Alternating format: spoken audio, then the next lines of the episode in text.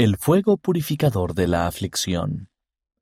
Por el elder D. Todd Christofferson del Quórum de los Doce Apóstoles.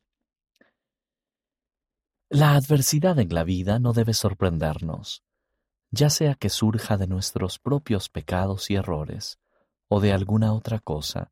La adversidad es una realidad en la vida terrenal. Algunas personas piensan que deberían quedar libres de toda adversidad por guardar los mandamientos de Dios. Pero es en el horno de la aflicción que somos escogidos. Ni siquiera el Salvador quedó exento de ella. Y aunque era hijo, por lo que padeció aprendió la obediencia, y habiendo sido perfeccionado, vino a ser el autor de eterna salvación para todos los que le obedecen. Para aquellos de nosotros que somos responsables de nuestros actos, las dificultades a menudo son un elemento crucial de que seamos perfeccionados con el tiempo. Eso es lo que hace de la vida algo más que un simple examen de opciones múltiples. A Dios no solo le interesa lo que hagamos o lo que no hagamos, sino lo que estemos llegando a ser. Si estamos dispuestos, él nos enseñará a actuar como Él actúa, en vez de que meramente otras fuerzas actúen sobre nosotros. Debemos aprender a ser rectos en toda circunstancia, o como decía el presidente Brigham Young, incluso en la oscuridad. Creo que el desafío de superarnos y crecer a causa de la adversidad nos resultó atractivo cuando Dios presentó su plan de redención en el mundo preterrenal. Ahora debemos afrontar dicho desafío sabiendo que nuestro Padre Celestial nos sostendrá. No obstante, es crucial que acudamos a Él. Sin Dios, las experiencias sombrías del sufrimiento y de la adversidad tienden a conducir al abatimiento, la desesperación e incluso la amargura. Con la ayuda divina, al final, el consuelo reemplaza el dolor, la paz reemplaza la conmoción y la esperanza reemplaza el pesar. Dios convertirá la prueba en bendición y en palabras de Isaías dará gloria en lugar de ceniza. Su promesa no es librarnos de los conflictos, sino preservarnos y consolarnos en nuestras aflicciones y consagrarlas para nuestro provecho. Si bien nuestro Padre Celestial no nos impondrá ni su ayuda ni sus bendiciones, actuará mediante la misericordia y la gracia de su Hijo amado y el poder del Santo Espíritu para sostenernos cuando nosotros lo busquemos. Encontramos muchos ejemplos de dicho sostén a nuestro alrededor y en las Escrituras. Ejemplos del Antiguo Testamento. En el Antiguo Testamento vemos al obediente Abraham que con paciencia espera durante muchos años que se cumplan las promesas que Dios le hizo de tierras de heredad y de una posteridad recta durante hambrunas, amenazas a su vida, pesares y pruebas, Abraham confió en Dios de manera continua y le sirvió, y a su vez fue sostenido por él. Honramos a Abraham como el padre de los fieles. Jacob, nieto de Abraham, huyó de su casa solo y aparentemente con apenas poco más que la ropa para escapar de las amenazas de muerte de su hermano Esaú. Durante los siguientes veinte años, Jacob sirvió a su tío Labán. Aunque Labán ofreció un refugio seguro a Jacob y con el tiempo le dio a dos de sus hijas en matrimonio, obró engañosamente con Jacob al cambiarle varias veces el salario y los acuerdos que tenían, cada vez que Jacob parecía estar progresando. Cuando finalmente se separaron, Jacob le reprochó a su suegro, Si el Dios de mi padre no estuviera conmigo, de cierto me enviarías ahora con las manos vacías. En lugar de ello, dado que Dios estaba con él, Jacob regresó a casa transformado de ser un refugiado sin un centavo a ser esposo y padre de una familia numerosa. Tenía un buen número de siervos y fue bendecido en abundancia con las riquezas de aquel tiempo, ovejas, vacas y camellos. José, hijo de Jacob, es el ejemplo clásico de alguien que prevaleció constantemente en la adversidad al confiar en Dios, cuando otras personas podrían haberse sentido abandonadas por él. Primero, fue vendido como esclavo por sus propios hermanos.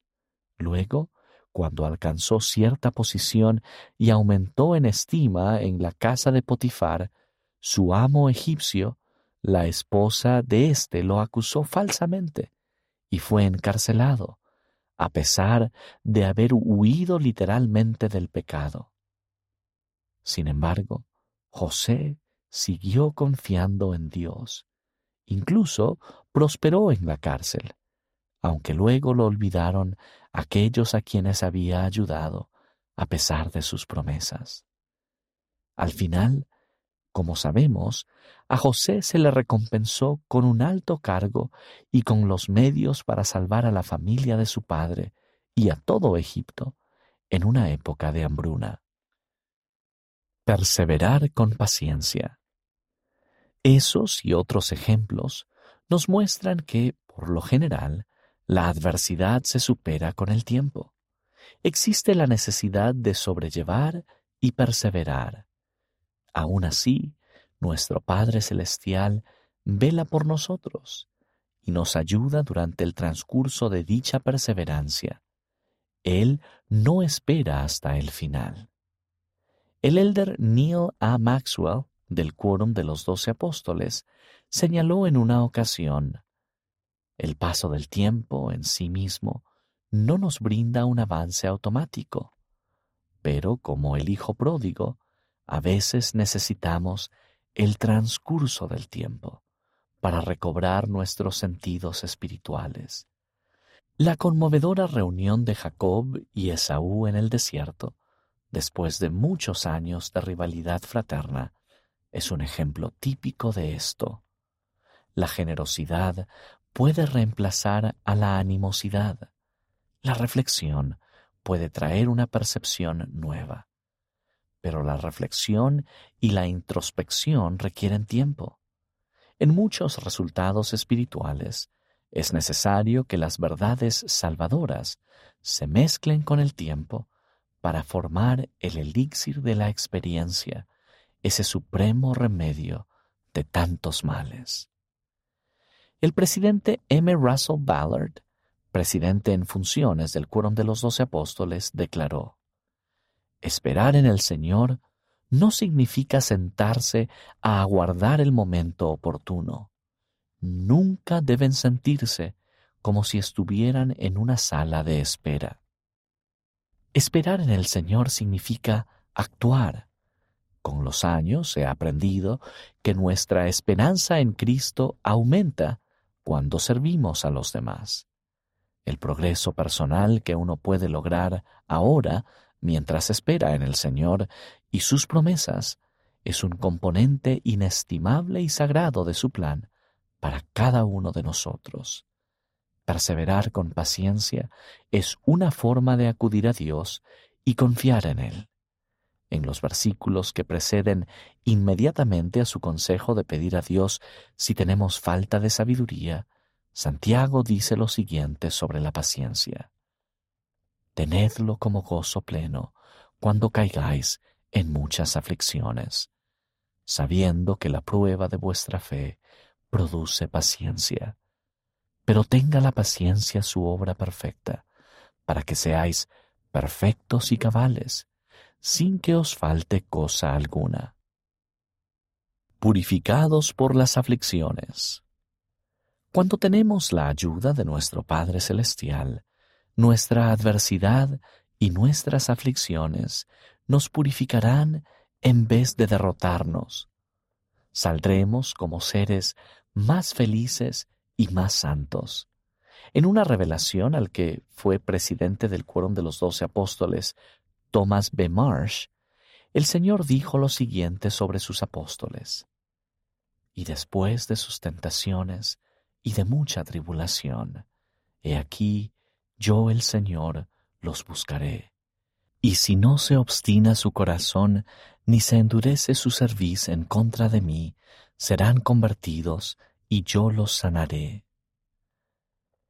Podríamos decir que en la adversidad llegamos a conocer al único Dios verdadero y a Jesucristo a quien Él ha enviado. En la adversidad andamos con ellos día a día. Al ser humildes aprendemos a mirar a ellos en todo pensamiento. Ellos nos ministrarán en un proceso de renacimiento espiritual. Yo creo que no hay otra manera. Ruego que cada uno de nosotros se acerque a nuestro Padre Celestial y al Salvador mediante nuestras adversidades personales. Al mismo tiempo, ruego que aprendamos a ministrar a otras personas en sus adversidades según el modelo de Dios. Fue a través del sufrimiento de dolores, aflicciones y tentaciones de todas clases que el Salvador llegó a saber, según la carne, cómo socorrer a los de su pueblo de acuerdo con las debilidades de ellos. En cuanto a nosotros, en los momentos que nosotros mismos no nos hallemos tendidos sobre alguna cruz, debemos estar a los pies de la cruz de alguna otra persona, llenos de empatía y ofreciendo bálsamo espiritual.